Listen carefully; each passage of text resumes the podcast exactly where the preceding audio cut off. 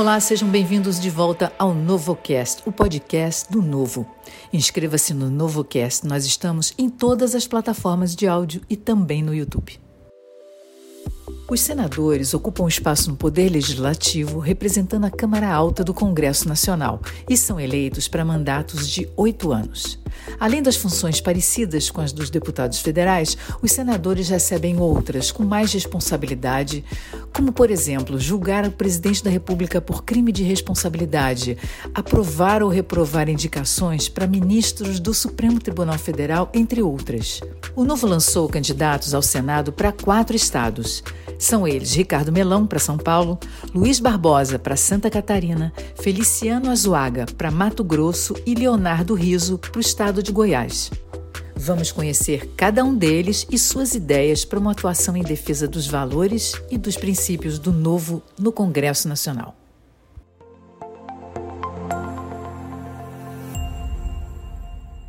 Olá, Ricardo Melão, seja muito bem-vindo ao NovoCast. Melão, em 2018 você foi eleito deputado estadual em São Paulo pelo Novo.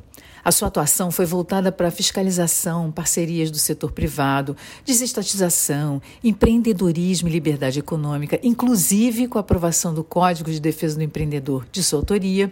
E houve também, durante o seu mandato, uma luta muito intensa contra o aumento de ICMS e IPVA.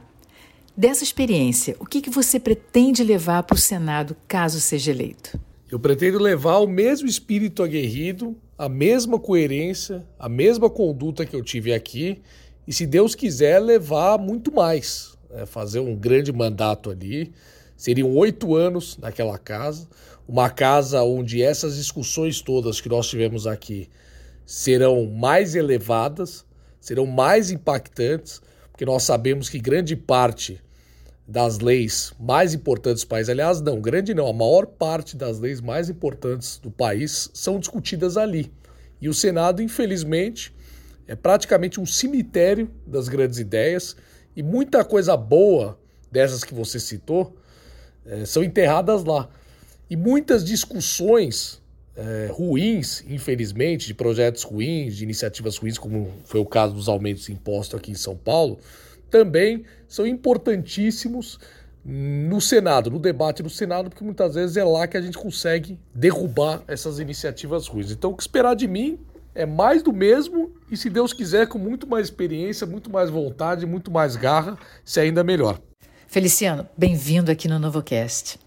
Feliciano é a sua segunda experiência em campanha política. A primeira foi em 2020, também pelo Novo, em eleição suplementar pela vaga aberta no Senado devido à cassação da senadora de Mato Grosso, Selma Arruda. Conta aqui pra gente quais são os principais motivos que te levam a concorrer novamente e por que o cargo de senador. Essa é uma questão muito boa que é muito comum durante esse período eleitoral. As pessoas vêm questionar qual o motivo de disputar mais uma vez uma eleição ao Senado da República para representar o estado de Mato Grosso. E eu sempre respondo da mesma forma. São três pontos. O primeiro ponto é que é para aumentar a representatividade do cidadão comum. O cidadão comum está cansado e ele se sente órfão de não ver nenhum candidato, nenhuma legenda que defenda os seus princípios, os seus valores, que faça uma campanha baseada em propostas. E isso também contribui com a renovação política que o nosso país precisa abandonar essas oligarquias políticas que dominaram o cenário e não representam o cidadão comum. O segundo ponto é para mostrar que existe uma possibilidade de fazer uma campanha de uma forma diferente, sem uso do recurso público, baseado em propostas e com pessoas que não fazem parte dessa política tradicional, dessa política de grupos tradicionais que acabam transformando a política num feudo. E um terceiro ponto, que eu considero o mais importante, é buscar incentivar o cidadão comum a participar da política. Isso a gente vê que a política hoje ela inibe o cidadão comum, aquele cidadão que quer apresentar proposta, aquele cidadão que não tem segundas intenções nessa, nesse processo eleitoral. Então, quando a gente traz uma, uma nova cara, com novas ideias, novas propostas, o cidadão comum ele se sente encorajado também a ver que aquilo, que aquela disputa, ele poderia também estar participando. Então, esses são os três principais motivos. E quando a gente escolhe a disputa do Senado, é justamente porque nessa campanha majoritária você tem mais voz. As suas ideias, as suas propostas, elas ecoam em todo o estado e isso serve como uma espécie de farol para mostrar para o cidadão comum que o lugar dele de discutir, de debater e de melhorar a sua cidade, a sua região, o seu estado, o seu país é no processo eleitoral. Então, por isso que a gente acaba escolhendo essa disputa, mais uma vez, ao Senado da República. Oi, Leonardo, muito bom ter você participando aqui do NovoCast. Seja muito bem-vindo. Leonardo, você, um empreendedor como milhões de brasileiros, decidiu sair da indignação para ação e está estreando na política, concorrendo a uma cadeira no Senado, um dos cargos mais importantes da República. Fala um pouco para a gente sobre a sua história e sobre essa decisão. Olha, eu resolvi sair candidato pelo Senado porque existe o novo. O novo eu acho que me cabe dentro daquilo que eu penso, né? Eu cansei de ser eleitor, eu acho que nós cansamos de ser eleitores e a gente está se colocando como uma solução, devido à experiência que tem como empreendedor, né? ter sido a minha vida toda um liberal, de nunca ter atividade nenhuma ligada a governo municipal, estadual, federal. Então me sinto à vontade, né? inclusive devedor, como cidadão, de poder servir o meu Estado, a minha nação. Acho que isso, por si só, diz porque sou candidato a senador. Olá, Barbosa. Muito bom ter você com a gente aqui no NovoCast. Seja muito bem-vindo. Barbosa, você possui longa experiência como profissional da saúde e também como gestor e empreendedor. Conta um pouquinho aqui pra gente sobre essa trajetória e depois explica para os nossos ouvintes por que você se envolveu com a política. Olá, Marie. Que prazer estar aqui com você nesse novo cast. Coisa boa, né? É, de fato, eu há 45 anos trabalho ininterruptamente na área médica. E sou muito feliz por isso, porque, olha, como oftalmologista, o que eu já fiz de gente enxergar, que é coisa melhor trabalhar e viver fazendo coisas assim. Só que, ao mesmo tempo que eu, eu participei da atividade médica intensamente, também fui muito ativo na, no empreendimento civil. Construí casas, uma escola, ajudei a construir um hospital, também participei como dirigente dessas empresas, também representei a classe médica associativa como presidente de associação médica. E agora, depois de 45 anos de trabalho ininterrupto, eu constatei que o país do futuro que eu esperava chegar não chegou. Assim como não chegou para mim, também não chegou para os meus três filhos, para os meus quatro netos. E eu constatei que ou nós construímos o país do futuro, ou ele não será construído por quem está responsável por essa função. Como houve uma identificação minha profunda com os princípios e valores do novo, eu me coloquei à disposição do novo para representá-lo quando adequado. E chegou esse momento aqui de representar o nosso time para o Senado Federal por Santa Catarina. Eu estou em condições, por não ter um passado que não tenha algum comprometimento, né? Porque no novo todos somos fichas limpas. Então estou aqui representando com muita honra o, part o Partido Novo para o Senado Federal por Santa Catarina. Melão, entre outros temas, a sua campanha defende principalmente as reformas tributárias, administrativa e o fim dos supersalários. Entra governo, sai governo, esses temas sempre ficam parados no Congresso. Como é que vai ser a sua atuação no Senado para que essas pautas saiam do papel e tenham consenso para serem finalmente votadas? Primeiro é abraçando essas reformas e colocando-as como prioridade do meu mandato. Eu tenho uma visão muito clara.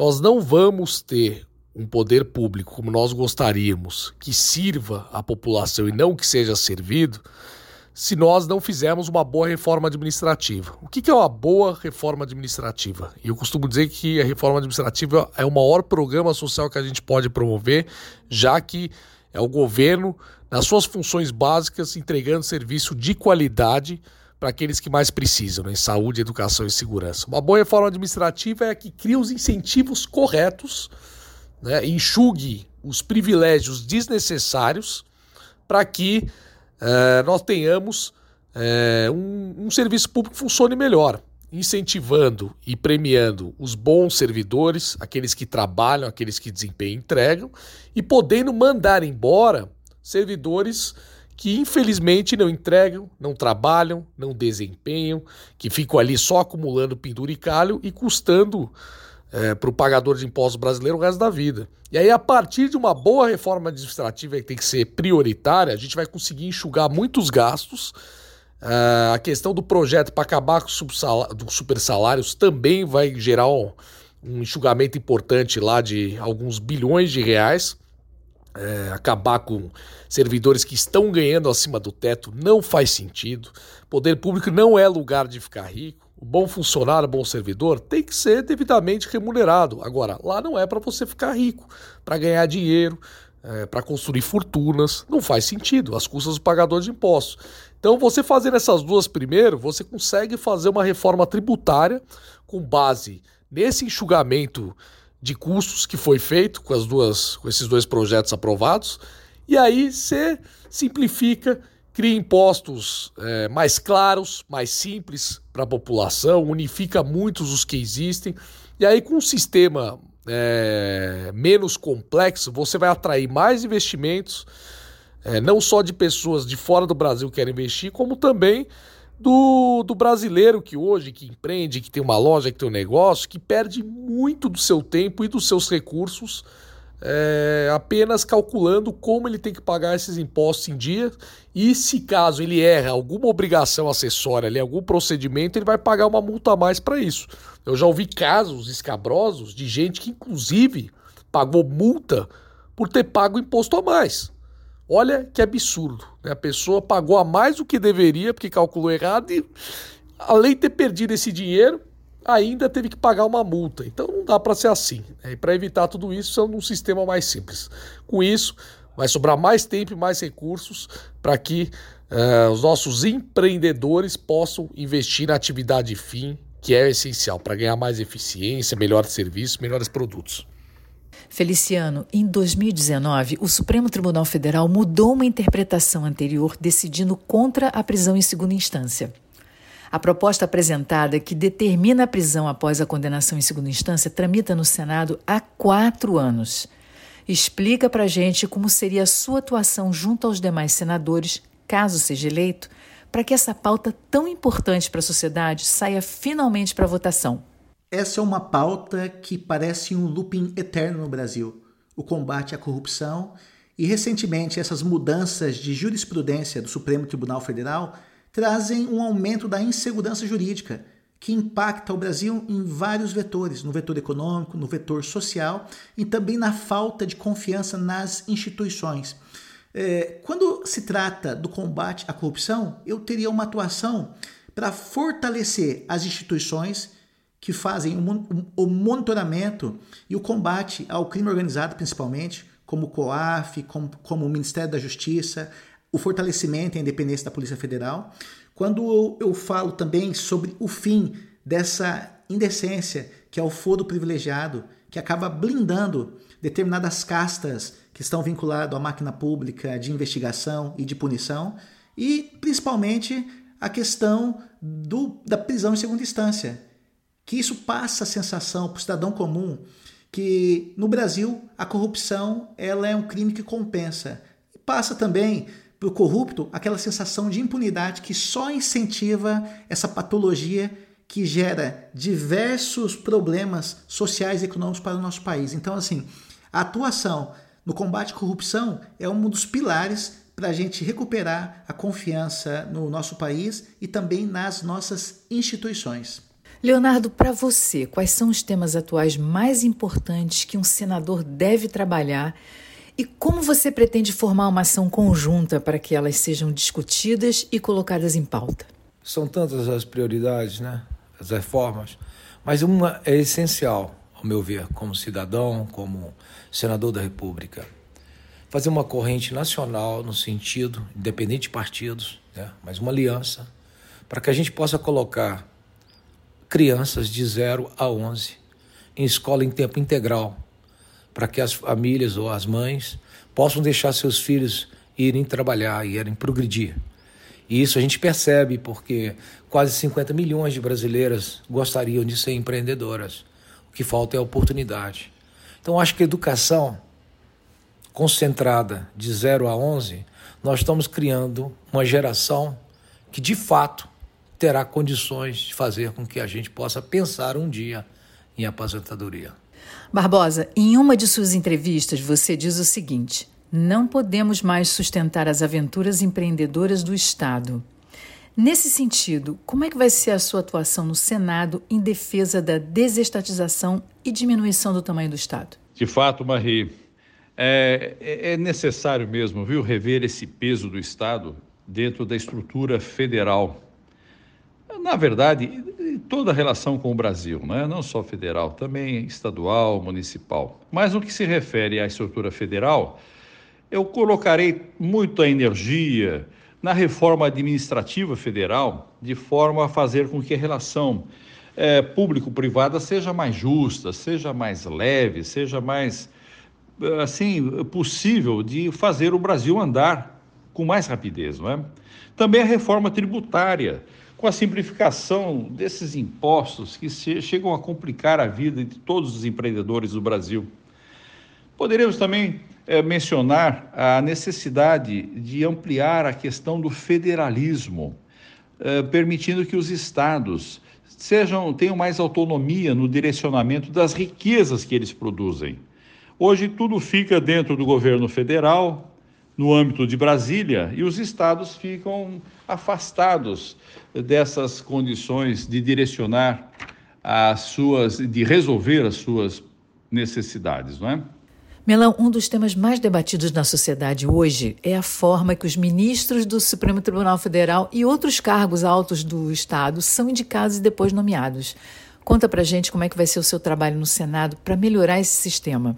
E na sua avaliação, como é que deveria ser a sabatina e a aprovação dos indicados para o cargo? Minha atuação nesse sentido é outra prioridade do meu mandato como senador, é justamente abraçar uma PEC que foi feita pelo nosso deputado federal Paulo Ganimi, que hoje concorre ao governo do Rio de Janeiro, que estudou o tema, estudou o funcionamento de várias Suprema Cortes de países desenvolvidos e desenvolveu ali né, um projeto extremamente importante para resolver essa questão das indicações dos ministros do Supremo Tribunal Federal. O que, que acontece hoje? É, a gente tem ministros que, gente, que nós criticamos a postura, as condutas, e apenas ficar discutindo se houve crime de responsabilidade por eles, de impeachment deles, que também é importante a discussão, mas, né, iniciar esse debate, mas vai ser enxugar gelo, nós temos que mudar os critérios de escolha para que tenhamos ministros melhores. E aí, a própria PEC do Ganime tem coisas interessantíssimas nesse sentido. Primeiro, colocar critérios mais claros na escolha desses ministros. Hoje, o que tem, o que a Constituição prega, são dois conceitos que são muito amplos e abstratos e genéricos, né? que é tem que ter notável saber jurídico e reputação ilibada. Dentro de um sistema que não é específico, que é genérico, cabe qualquer coisa. Porque quem define se o indicado do presidente da República, por exemplo, é, tem essas características? São senadores. E a gente sabe que, infelizmente, essas sabatinas acabam sendo um grande teatro, porque tudo já foi acordado antes com o governo.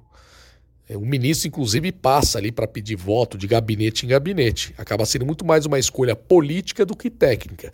Se você coloca ali critérios técnicos que exigem que ele tenha tido experiência, por exemplo, como magistrado, como juiz, ele está exercendo a função do juiz guardião da Constituição. Função mais importante que nós podemos ter no nosso sistema jurídico. Como ele nem precisava ter sido juiz, por exemplo, ter tido uma experiência jurídica mais aprofundada no seu exercício.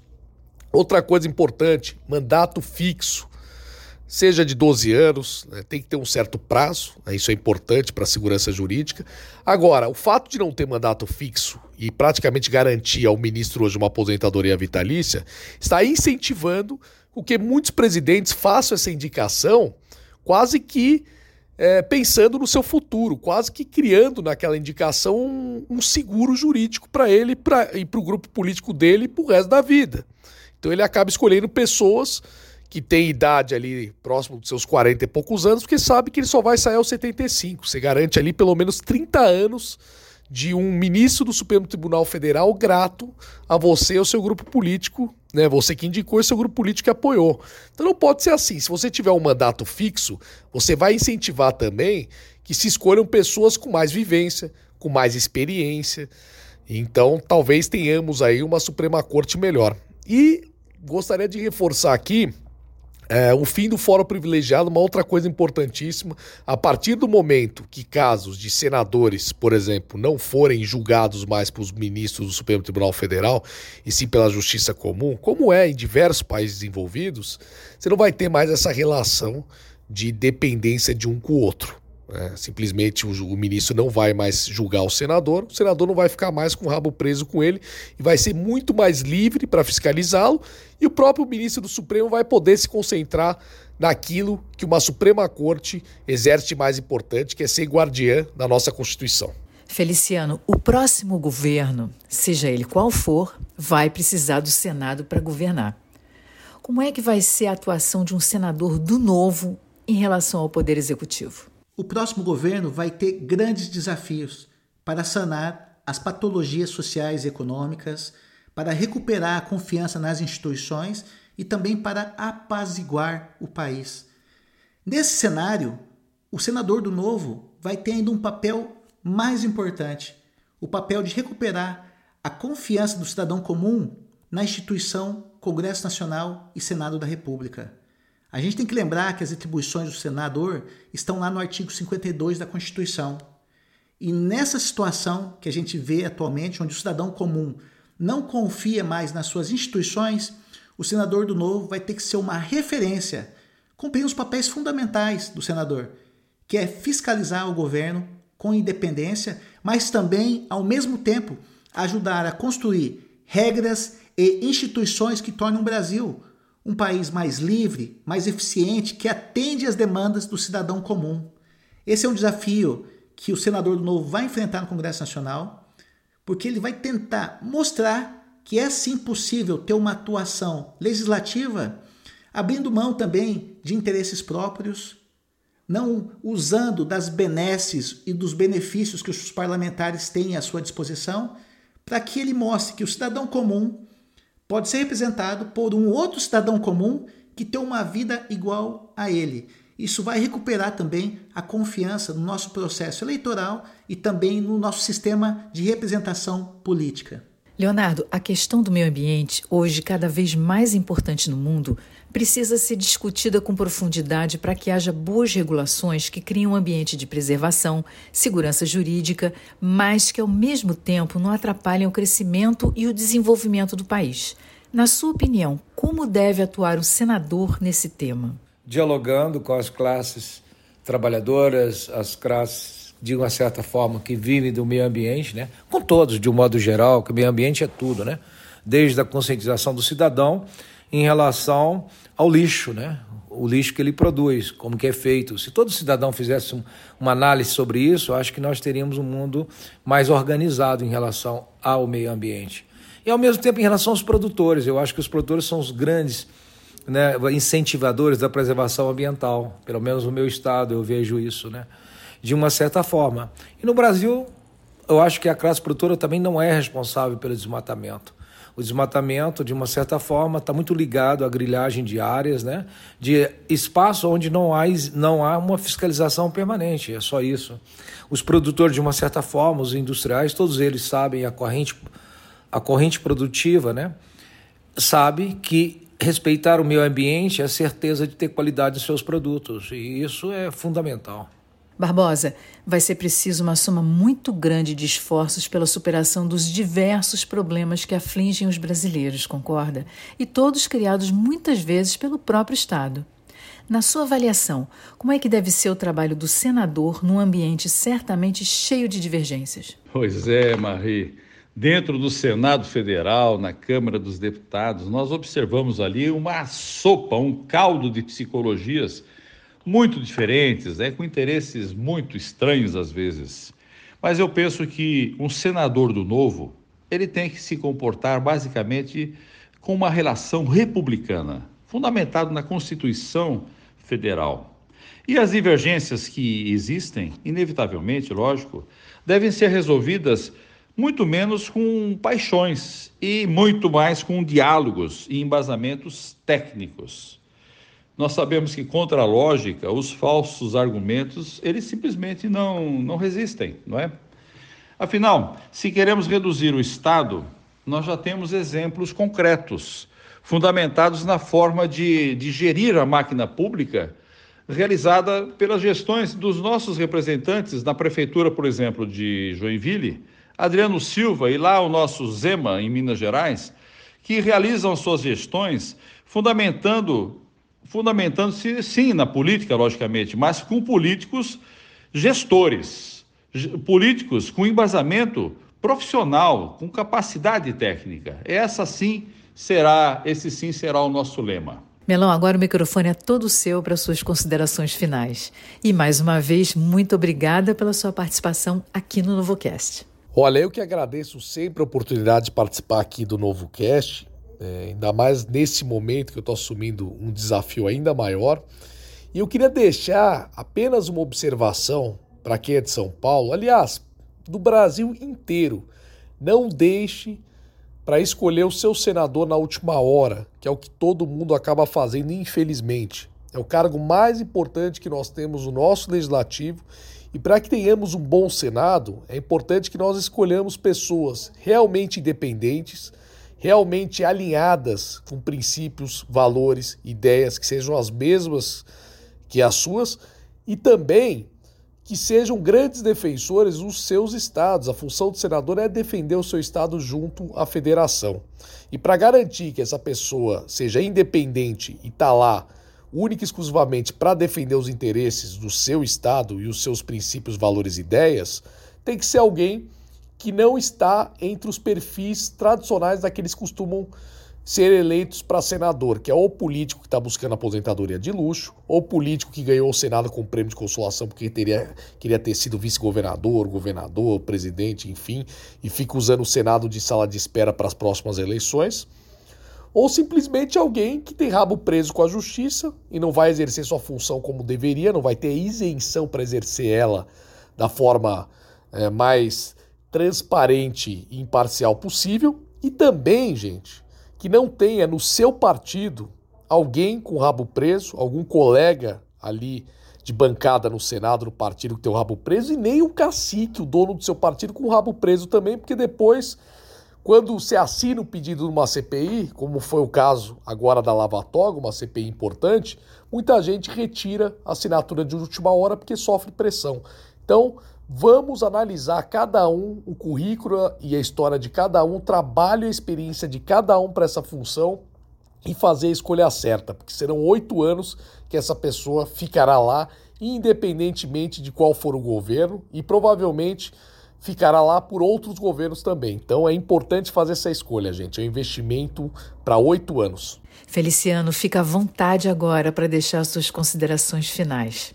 Aproveita e conta para os ouvintes por que você quer representar o seu estado no Senado. E desde já, obrigada pela sua participação aqui no NovoCast, Feliciano. Eu quero agradecer esse bate-papo aqui no nosso podcast. E eu percebo que nós estamos passando por um processo de transição e transformação. É, eu sou Feliciano Zuaga, tenho 41 anos de idade, sou professor universitário, sou economista e durante um bom tempo da minha vida eu fui um militante de sofá, aquela pessoa que só reclamava, mas não oferecia nenhuma opção ou alguma ideia para uma mudança real. Então, eu acredito que os nossos problemas reais só serão sanados quando pessoas comuns participarem da política. Eu não acredito que políticos profissionais estão preocupados em resolver os problemas do cidadão no seu dia a dia. Então, você que está me escutando, eu conclamo a você a participar das próximas eleições ou auxiliar aquelas pessoas que defendam os seus valores, as suas ideias, porque só com a participação política nós vamos transformar o Brasil num país mais livre, mais justo, mais leve e mais eficiente para o cidadão comum. Agora é continuar essa jornada, nessa disputa eleitoral e continuar trabalhando para atingir todos esses objetivos que eu acabei de citar. Agradeço mais uma vez o convite e fico à disposição para ajudar a transformar o Brasil. Leonardo, agora você pode falar direto para os seus eleitores, pode deixar aqui suas considerações finais. E mais uma vez, agradeço a sua participação no NovoCast. Aos meus eleitores, o que eu posso dizer é que nós devemos confiar, podemos confiar que as coisas vão mudar. Eu não tenho dúvida disso. A gente está trabalhando por amor, a gente está nisso por uma causa, a gente não está nisso por interesse. Não estamos no individual, estamos pensando no coletivo. Por graças, por gratidão, a gente está nesse processo, por ter sido abençoado em toda a minha vida. Eu quero agora me dedicar ao coletivo. E acho que esse é um caminho de todo cidadão de bem, que pratica o bem, que quer o bem para o próximo. Barbosa, chegamos ao fim e agora é o momento de você deixar uma mensagem final para os seus eleitores. E mais uma vez, Barbosa, muito obrigada pela sua participação nesse episódio do Novo Cast. Marie, que conversa agradável que nós tivemos, não? Agradeço mais uma vez essa oportunidade, viu? Mas o que eu poderia dizer para os meus eleitores, não é? Eu diria que eu sou um cidadão comum que arrumou a sua vida para entrar na política. Eu não estou entrando na política para arrumar a minha vida. Isto porque, na altura de minha vida, eu já resolvi as minhas questões profissionais, familiares. Os meus filhos estão bem criados, os meus netos são saudáveis e felizes. Assim sendo, eu já não tenho mais, mais nenhuma sedução possível por riqueza, por prestígio, por poder que são valores que não são os valores perenes, né, os valores que ficam para sempre é, na, no, nos nossos conceitos pessoais. O que eu quero sim é ter a oportunidade de colaborar para construir um futuro melhor para as gerações vindouras. Fazer com que este país do futuro que tanto se aguarda décadas finalmente chegue até nós. Então, eu diria para os eleitores catarinenses avaliarem a minha biografia, estudarem, vejam se eu mereço este conceito que eu estou colocando aqui à disposição de todos, para, enfim, merecer o, o voto, o aval do catarinense nas urnas no próximo dia 2, lá com Luiz Barbosa, 300. Se vocês me derem a honra dos seus votos, tenho, tenho certeza que eu corresponderei às expectativas. Mais uma vez, Marie e a todos que estão nos ouvindo, agradeço a oportunidade. Chegamos ao final de mais um episódio do Novo Cast. Agradecemos você que nos acompanhou até aqui no final desse episódio com os nossos candidatos ao Senado. Acesse os episódios do NovoCast em novo.org.br, nas plataformas de streaming e também no YouTube do Novo. O NovoCast é uma iniciativa do Novo, um partido político financiado somente com contribuições voluntárias. Ajude o Novo a crescer mais, doando ou se filiando em novo.org.br. Adquira também os produtos da Loja do Novo em loja.novo.org.br. E até o próximo episódio do NovoCast.